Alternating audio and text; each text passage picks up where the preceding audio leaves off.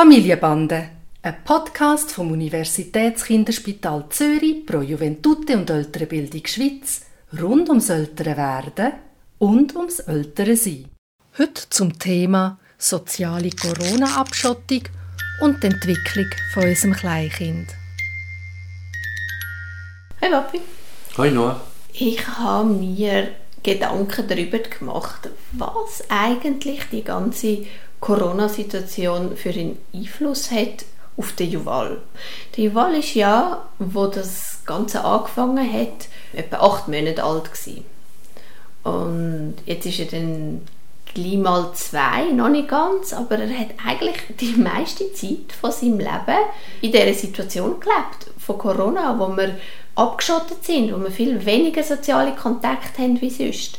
Und vor kurzem ist mal wieder eine Babysitterin gekommen und er hat richtig fremdelt. Und mir ist das zum ersten Mal aufgefallen, dass er fremdelt. Also wir haben wie die ganze Phase vom Fremdeln ein bisschen verpasst gehabt, weil er nur mit den allervertrautesten Leuten zusammen sind. Aber eigentlich wäre das ja noch eine wichtige Phase, oder? Wir haben auch schon darüber geredet, dass das Fremdeln sinnvoll ist, dass man unterscheidet zwischen dem Bekannten und dem Fremden und lernt, die anders ähm, einzuordnen. Was, was passiert denn jetzt mit Kindern, die das wie verpasst haben auf eine Art? Also wenn du mich nach Studien fragen würdest, dann gibt es das natürlich noch nicht. Und die ganz, ganz ehrliche Antwort auf deine Frage ist, ich weiß es nicht. Ich weiß es nicht wirklich, was jetzt die Auswirkungen sind auf die kleinen Kinder. Oder? Mein Bauchgefühl oder meine Erfahrung sagt mir, dass Entwicklung sowieso nicht linear verläuft. Also es gibt immer wieder, dass gewisse Sachen wie stillstehen und dann gibt es einen Sprung. Und das ist jetzt etwas von außen, Kinder hergetragen wird, wo nicht optimal ist, das ist keine Frage.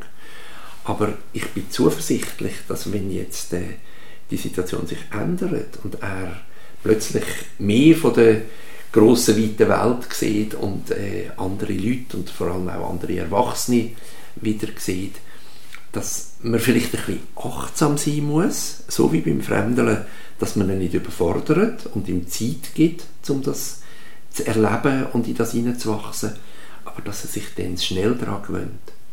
Wenn ich das so sage, überlege ich mir sogar umgekehrt, es kann ja auch Vorteil haben, dass er einfach seine Kernfamilie nochmal viel genauer beobachten kann und ganz viele Details noch viel exakter kennenlernt, wie wenn er in der grossen, weiten Welt draussen gewesen wäre und weniger von euch gehabt hätte.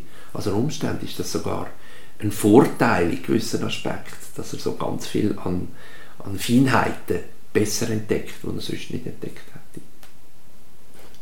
Das ist spannend und das ist natürlich ähm, jetzt in der Situation von Juval vielleicht tatsächlich so, weil er hat auch ganz viele zum ihnen zuschauen, oder? Er hat zwei größere Brüder plus seine Eltern. Aber ob das auch stimmt, wenn man in einer viel kleineren Familie ist? Also wir sagen ja immer wieder aus einer Entwicklungssicht, dass es Kind zum Großwerden nicht Eltern braucht, sondern ein ganzes Dorf. Und ich finde es tatsächlich nicht ideal, oder? Aber in der Krippe war er ja gewesen, oder? Also dort hat er andere Kinder gehabt. Und ich finde ihn, auch wenn er jetzt sich an das gewöhnen muss und das, das Fremdeln dich ein Stück weit irritiert, aber ich finde es adäquat in die Übergangszeit hinein. Also dort passt das eigentlich, weil er wie die Erfahrung noch nicht können machen Aber es würde mich sehr erstaunen, wenn das lang andauern würde. Ich glaube, er wächst schnell in das hinein. Also mit anderen Worten, du sagst, ich muss mir wahrscheinlich überhaupt keine Sorgen machen wegen dem.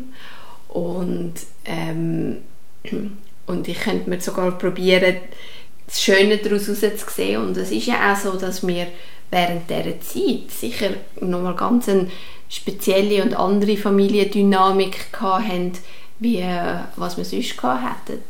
Und was, was ich spannend habe, was du gesagt hast, ist das mit diesen Entwicklungsschritten. Wenn man etwas nicht rechtzeitig hätte machen, heißt das nicht, dass es verloren ist, oder? Dass man es einfach irgendwann später dann vielleicht noch nachholen kann. Und ähm, ich hoffe, dass der Juval jetzt dann gleich wieder die Möglichkeit haben wird, um viele neue Gesichter zu sehen und zu kennenlernen und das nachzuholen. Ich überlege mir amigs, was ist eigentlich der genetische Vorteil, dass wenn Babys auf die Welt kommen, die unglaubliche Hilflosigkeit besteht.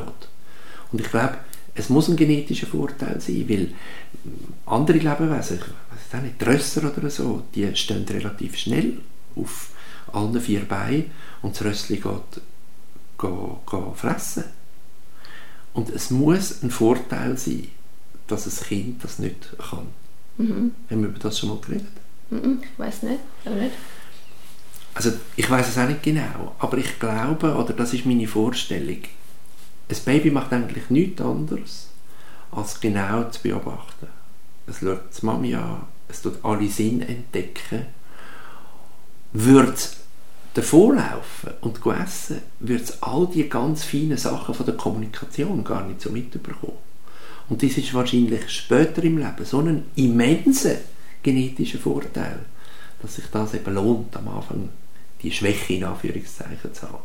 Und das meine ich ein bisschen mit dem Juval in dieser Zeit, dass er eben ganz viel auch positiv daraus herausziehen Also du meinst das, dass er uns alle an der Nase führen kann, das ist nicht einfach sein Charakter, sondern das hätte er sich angeeignet.